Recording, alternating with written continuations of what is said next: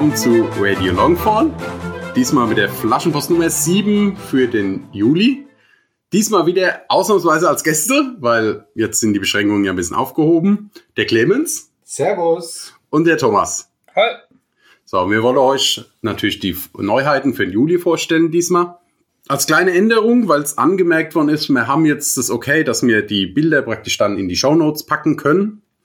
Das heißt, ihr werdet jetzt auch äh, schon im Voraus sehen können, was kommt. Dann würde ich auch sagen, mit der ersten Neuheit an. Und zwar gibt es einen neuen Charakter. Der wurde ja schon des Öfteren in den sozialen Medien und auch beim Livestream gespoilert. Und zwar ist es das ist Hugo Varask. Wie heißt das Hugo Varask. Das ist der gute Mann mit der Kanone, den Ah. man des Öfteren gesehen hat.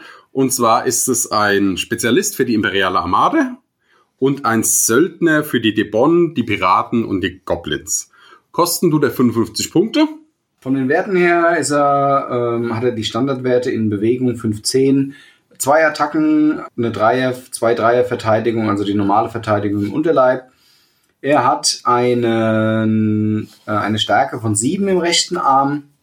Da trägt er sein Schwert und eine Stärke von 5 im linken Arm und einen Widerstand von 3-2. Er hat 13 Lebenspunkte. Also, bewaffnet ist er mit einem Schwert und einer Fackel. Das heißt, er hat keine Schusswaffen.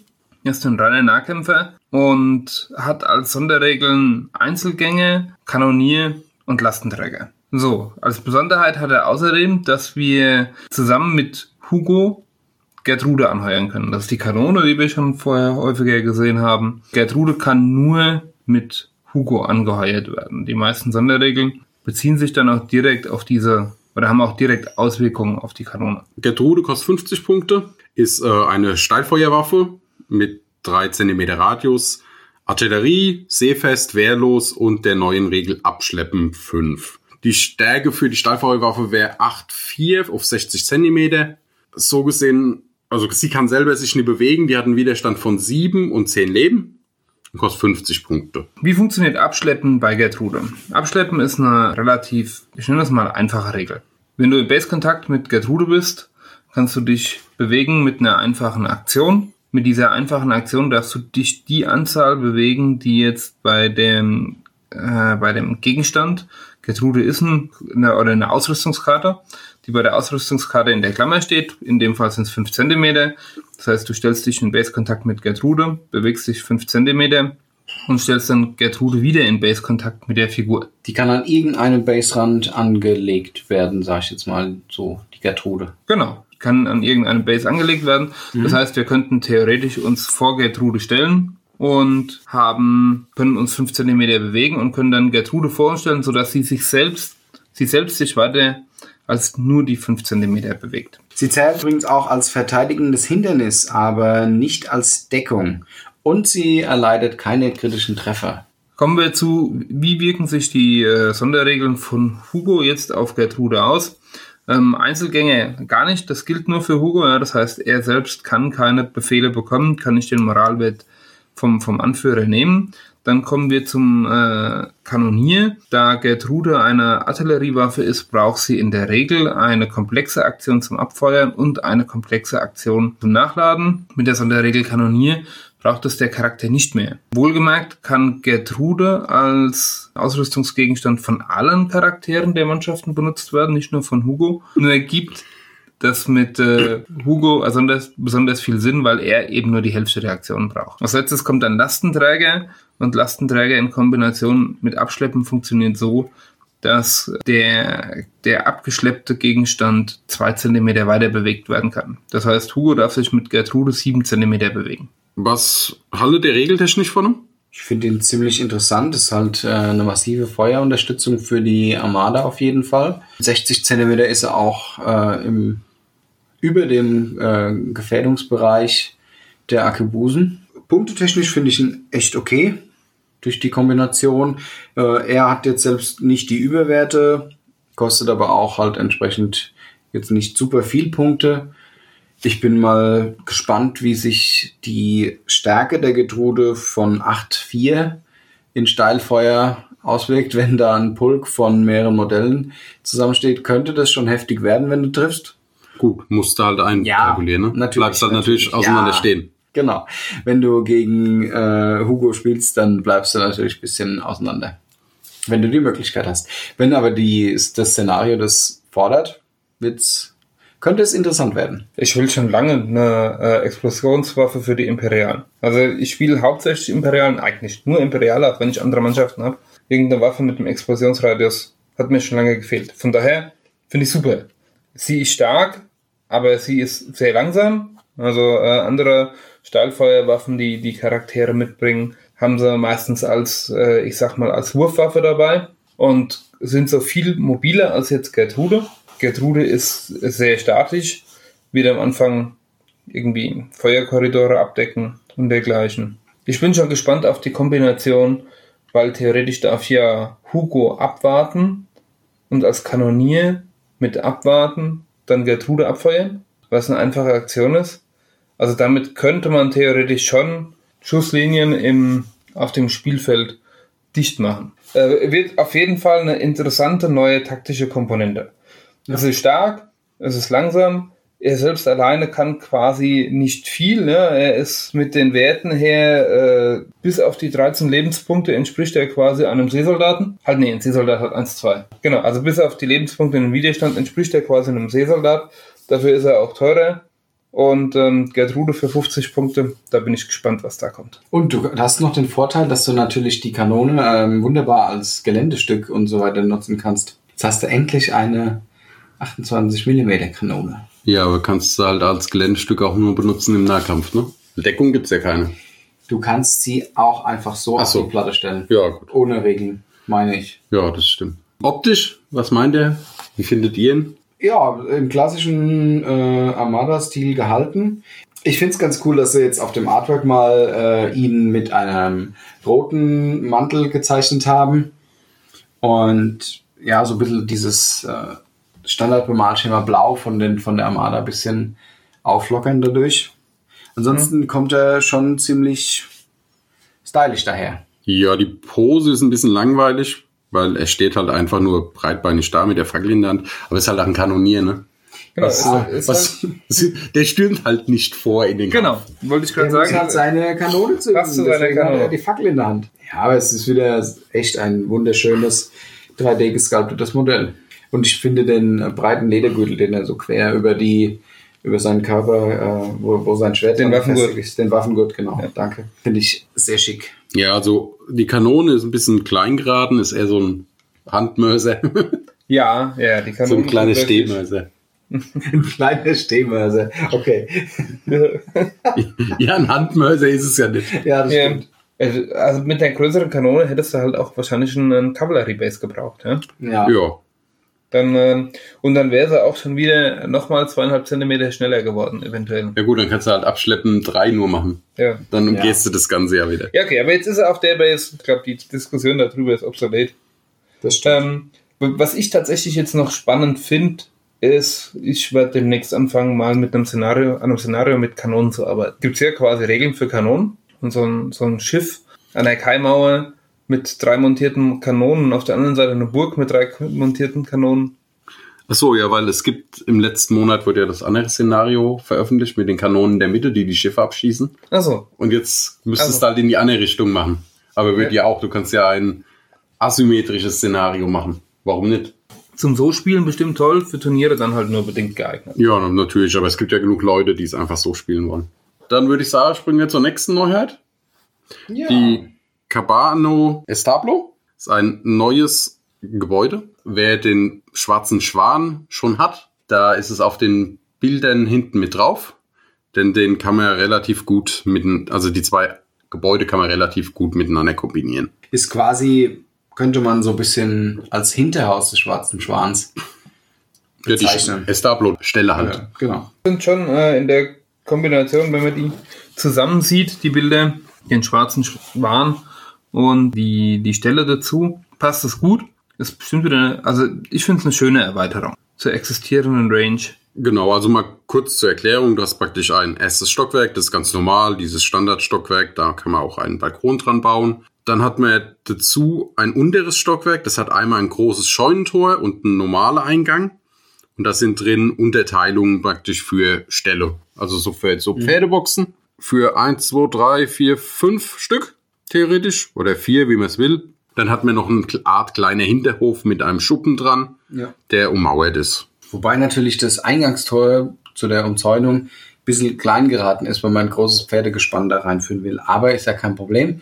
Nur wenn du zwei Pferde führst halt erst nacheinander durch das erste Tor und dann gleichzeitig durch das große Scheunentor. Man muss sich mal ein bisschen schauen, wie man das zusammenbaut. Die eine Mauer muss man wegnehmen, wenn man es mit dem schwarzen Schwan zusammen aufstellen will. Eventuell magnetisiert man sich die, genauso wie den Balkon, den man abnehmen muss. Aber Ja. ansonsten passt es hervorragend. Da hatte Wenner ja in dem einen Video gezeigt, da gibt's so elastischen Kleber, dauerhafter Kleber. Hm. Das sind wie so Punkte, die machst du dran. Und dann kannst du das immer wieder praktisch mit abnehmen. Okay. Ich weiß jetzt nicht, wie es heißt. Da habe ich nicht mitbekommen, wie das genau heißt, das Zeug. Aber das, damit kann man es zum Beispiel machen. Klebst halt an den Balkon dran, die Punkte, und dann kannst du es immer wieder dran und wieder wegmachen. Hm. Interessant, was ich jetzt gerade sehe, ist das Gras, das sie mitgebracht haben. Das Gras ist quasi auch als Lasercut. Kann man in den Hof legen. Kann ich, Du hast gibt quasi- es, glaube ich, bei den anderen Gebäuden nicht. Nee, es gibt ja auch keinen Hof. Deswegen. Also. Ja, Du hast quasi eine, es ist quasi eine zweite MDF-Schicht, die äh, eine, eine, eine Rasenschicht darstellen soll, aber du musst halt schon gut anmalen und dann auch noch am besten wahrscheinlich ein bisschen Flock oder was drauf. Ja, also ist praktisch die untere ist komplett ge gepflastert. Ja. Und dann kannst du die oben drauflegen und dann müsstest du die halt einfach bemalen und beflocken und dann hast du ja eigentlich ein schönes Grün. Aber der Hof unten drunter ist komplett gestaltet, also man kann das Gras auch einfach weglassen. Genau. Wie man möchte schön. eigentlich. Ja, die an sich, die Gebäude sind alle echt sehr, sehr schön. Haben wir dazu noch was zu sagen? Nee, ne? Also man kann sagen, dass im oberen Stockwerk, wo der Balkon ist, kann man auch als Durchgang machen. Damit kann man praktisch an den schwarzen Schwan direkt ranpassen. Die Türen sind praktisch so abgeglichen, dass du vom oberen Stockwerk direkt in den schwarzen Sch- Schwan ins obere Stockwerk rein kannst. Ja. Und auch im Erdgeschoss sieht man, dass die, wenn man die nebeneinander stellt, dass die Türen aufeinander abgestimmt sind, sodass theoretisch jede Tür funktioniert. Brauchen wir eigentlich nicht viel dazu sagen, ne? Preis kann ich leider nicht sagen, habe ich nicht mitbekommen, aber werdet ihr ja dann sehen. Wird wahrscheinlich in einem leicht höheren Rahmen als die 1750 sein, weil man ja noch den Hof dazu hat, aber Ja, bisher sind vom Preis-Leistungs-Verhältnis finde ich die Freebooters-Gebäude alle gut. Ja. Ja, günstiger geht immer, das Ja. ist selbstverständlich, aber bei dem Preis kann man sich eigentlich nicht beschweren. ja, also ich, ich sage immer, es ist ein guter Kompromiss zwischen den TD Combat Häusern, die halt relativ wenig Akzente haben und auch relativ ein, noch eindimensionaler sind für MDF, weil sie wirklich nur eine Schicht haben, also eine Mauer und keine zweite Ebene drüber und äh, den teuren Foreground oder so, die halt wirklich komplett fertig sind. Dann haben wir noch eine Themenmannschaft für euch. Oh ja. Jetzt wurde beim Wettbewerb circa dreimal, glaube ich, eingereicht, ähnlich. Da haben wir auch mehrere Inspirationen davon mitgenommen, wo wir noch ein bisschen was angepasst haben. Es wird diesmal wahrscheinlich sein, dass mit Veröffentlichung des Podcasts der Download noch nicht fertig ist, weil momentan, wenn wir aufnehmen, der Captain im Landgang ist und deswegen das noch nicht ganz abgeschlossen ist, aber mehr können es euch schon mal vorstellen. Und zwar, es geht um das Konzil der Piraten. Du darfst, musst mindestens einen Anführer anheuern, darfst 0 bis 2 Charaktere aus dem Gefolge der Piraten anheuern, 0 bis einen Söldner, aber anstelle der Söldner darf auch einfach Askeroso angeheuert werden und es dürfen alle Anführer der Piraten angeheuert werden. Es geht quasi darum, eine äh, Themenliste aus nur Anführer der Piraten zu spielen mit Askeroso zum Beispiel und der Option auf den ein oder anderen Handlanger aus dem Gefolge. So, was haben wir jetzt für Besonderheiten hier? Ähm, um das Thema zu vermeiden, dass wir sehr viele Befehle in der Mannschaft haben werden, werden alle Anführer bekommen die Sonderregel Einzelgänge. Das heißt, denen kann man keine Befehle geben, die dürfen nicht den Moralwert von jemand anderem verwenden. Das sind also nur die zwei Charaktere aus dem Gefolge in der Mannschaft, die, also maximal die zwei, die Befehle bekommen können. Als Ausgleich für die fehlenden Befehle erhält jeder der angeheuerten Anführer einen Fate-Punkt. Ja, Das ist schon ziemlich stark, ja. das ist schon ziemlich stark. Und wir haben jetzt noch eine Sonderregel, weil Captain Desert ja auch mitspielen dürfte und darf sie ihre Sonderregel bekannt in allen Gassen nicht benutzen. Genau, das würde uns nur zu Problemen führen, weil dann kannst du das Konzil der Piraten eigentlich umgehen, indem du einfach irgendeinen, Anf irgendeinen Spezialisten mitnimmst von einer anderen ja. Mannschaft. Was hältst du davon, Clemens, als Piratenspieler? Ich finde sie mega gut. Also ich habe Bock auf jeden Fall. Mit Barco, äh, Rosso, Regicide oder Regicide, wie auch immer, der Set durch Longfall zu streifen und ein paar Leute zu verkloppen. Könnte ganz gut werden. Du kriegst wahrscheinlich so, ich so aus dem Kopf raus, hätte ich fünf bis sechs Anführer bekommst du rein. Ja, vielleicht auch Ja, äh, den, fünf- sein, ja. Ja, fünf Anführer oder halt äh, vier Anführer und zwei Gefolge wahrscheinlich. Ja, musst du mal gucken, wie es von den Punkten her aufgeht. Ja gut, aber die Punkte sind ja bei den Anführern bei den alle zwischen 85 und 100, oder? Also kann man jetzt Ja, jetzt so aus dem Kopf, ja. ja. ja, Also fünf Stück sollte man mitkriegen, eventuell einen sechsten Anführer. Nee, wenn du den fünften Anführer weglässt, kannst du noch zwei Gefolge anstatt dessen mitnehmen. Wahrscheinlich. Ja, das muss man mal gucken. Aber ich, da gibt's ein paar Kombos, die bestimmt interessant sind. Barco äh, mit einer anstimmenden, anstimmenden Deset oder einer anstimmenden Requisite. Die können auf jeden Fall mächtig austeilen. Ja. Wird, es wird eine äh, sehr elitäre Mannschaft werden, aber so ist es ja auch gedacht. Ja, Genau, es sind halt die Anführer der Piraten, die zusammen auf Mission gehen. das Genau. stimmt.